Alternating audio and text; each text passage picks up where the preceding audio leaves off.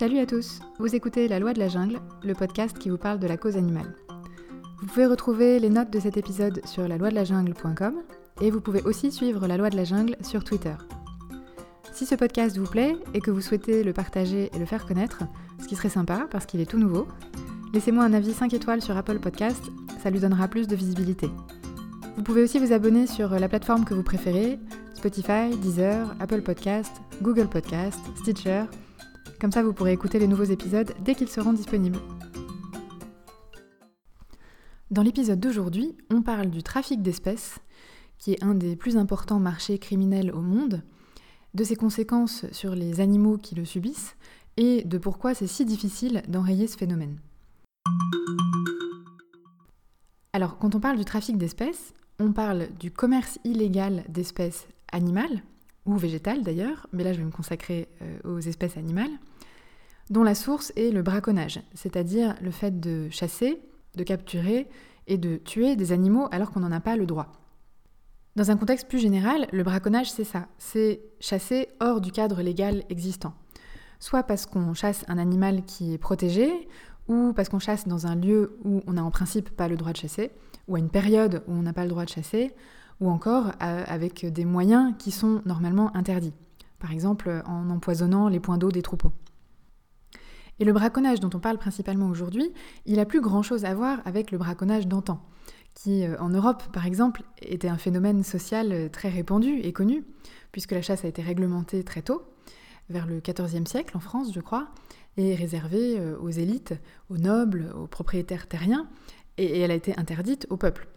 Donc on a un peu cette image d'épinal du paysan braconnier euh, qui chasse pour sa propre subsistance ou parfois pour faire son petit commerce sous le manteau.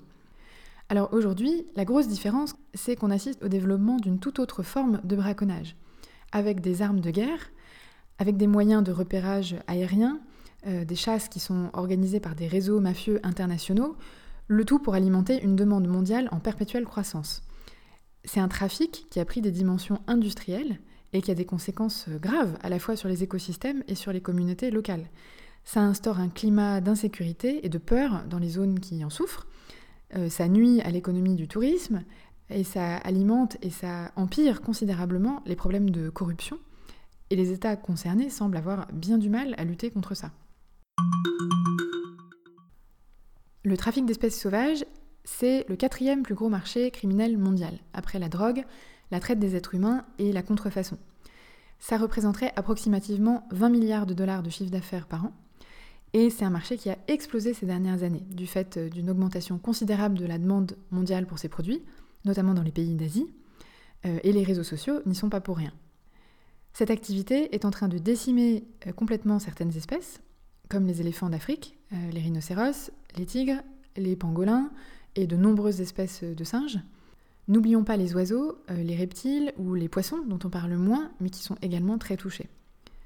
C'est un phénomène mondial, mais l'Afrique est particulièrement concernée puisque les défenses d'éléphants, les cornes de rhinocéros ou encore les écailles de pangolins, qui proviennent toutes d'espèces africaines, sont des produits particulièrement prisés, surtout dans les pays asiatiques. Ces produits peuvent être recherchés pour le statut social qu'ils confèrent à leurs propriétaires, c'est le cas par exemple pour l'ivoire ou pour la corne. Ils sont recherchés aussi pour leurs vertus médicinales supposées, parce qu'à ce jour on n'a aucun élément scientifique ou médical qui prouve la réalité de ces croyances. La corne de rhinocéros qui est supposée guérir euh, le cancer ou augmenter la virilité, les os de tigre qui sont remplacés de plus en plus souvent par des os de lion parce qu'il n'y a plus assez de tigres pour guérir les douleurs articulaires, ou encore les écailles de pangolin qui sont utilisées pour d'autres remèdes traditionnels. Les pangolins, d'ailleurs, sont les mammifères les plus touchés quantitativement par le trafic d'espèces. Ils sont tués à la fois pour leurs écailles et pour leur chair. Et il faut dire qu'ils sont particulièrement vulnérables parce que leur stratégie de protection quand ils sont attaqués, c'est de se rouler en boule pour se protéger avec leurs écailles, un peu comme un hérisson. Ce qui marche assez bien avec un prédateur, mais nettement moins bien avec un humain qui peut juste les ramasser et les mettre dans un sac. Il existe un marché légal du pangolin en Chine, mais la plupart des animaux qu'on y trouve ont en fait été braconnés en Afrique. Alors c'est vrai que les pays d'Asie sont de très gros consommateurs.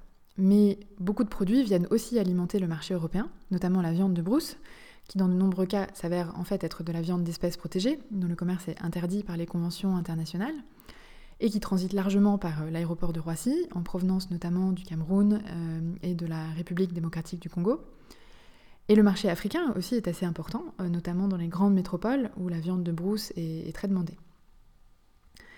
Et on est vraiment confronté à un cercle vicieux dans lequel l'augmentation de la demande mondiale fait monter les prix, la montée des prix rend le braconnage encore plus intéressant et lucratif et attractif, L'augmentation du braconnage à son tour rend les espèces de plus en plus rares, ce qui fait encore flamber leur prix, etc. etc.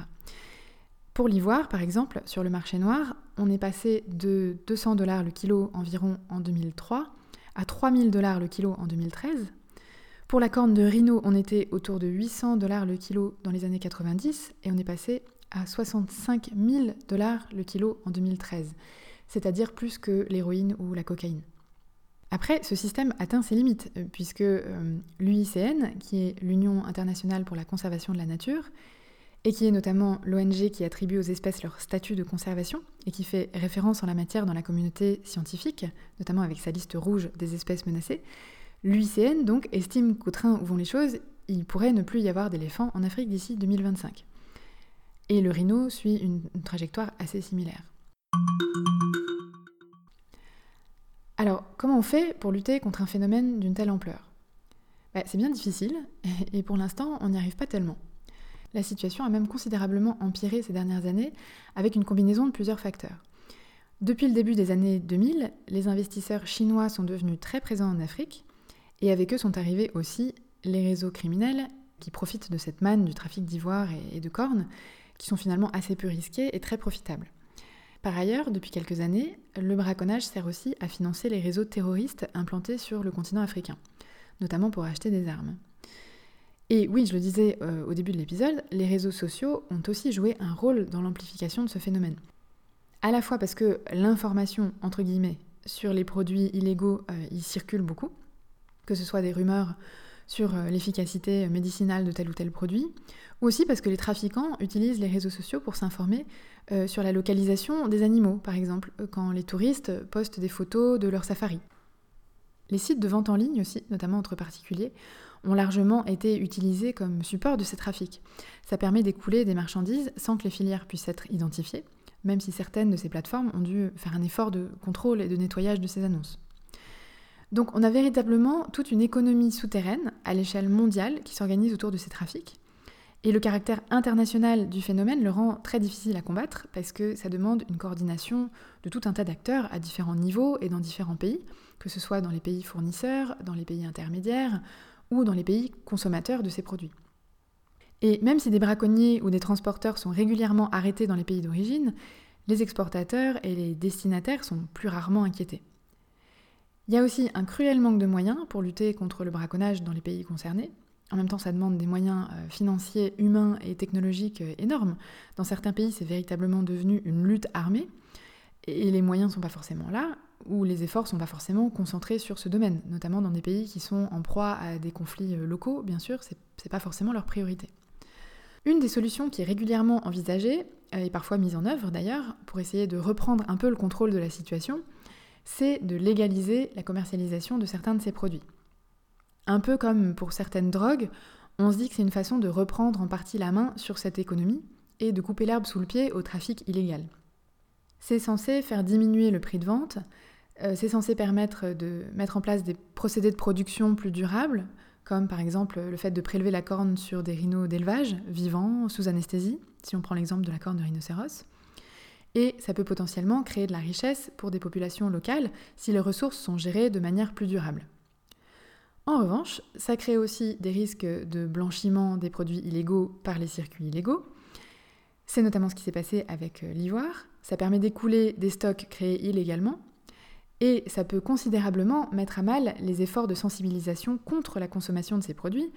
Et du coup, dans des pays où les interdictions sont levées, la consommation va repartir de plus belle. Donc euh, l'un dans l'autre, cette solution ne semble pas forcément être très efficace. En tout cas, on en a fait l'expérience avec l'ivoire, et dans ce cas-là, ça n'a pas du tout fonctionné. Initialement, en 89, alors que les populations d'éléphants étaient en train d'être décimées, mais dans des proportions encore plus énormes qu'aujourd'hui, le commerce de l'ivoire avait été complètement banni par la CITES, qui est la Convention sur le commerce international des espèces menacées d'extinction. Et durant la décennie qui a suivi, les populations d'éléphants ont pu récupérer un peu. Mais sous la pression de certains pays d'Afrique australe, notamment, la CITES a accepté que ces pays écoulent légalement leur stock d'ivoire à destination de la Chine et du Japon. Et ils l'ont fait à deux reprises, en 1999 et en 2008. Et la conséquence, c'est que le braconnage a repris de plus belle pour alimenter une demande qui est repartie à la hausse. Donc les conséquences ont été assez dévastatrices. Depuis, en 2018, la Chine a accepté de fermer son marché légal de l'ivoire. C'est un premier pas important, même si le problème a tendance à se reporter sur les pays voisins et que le marché noir est toujours florissant, mais ça reste un message assez fort. Donc il faut voir ce que ça donnera comme résultat dans les années qui viennent.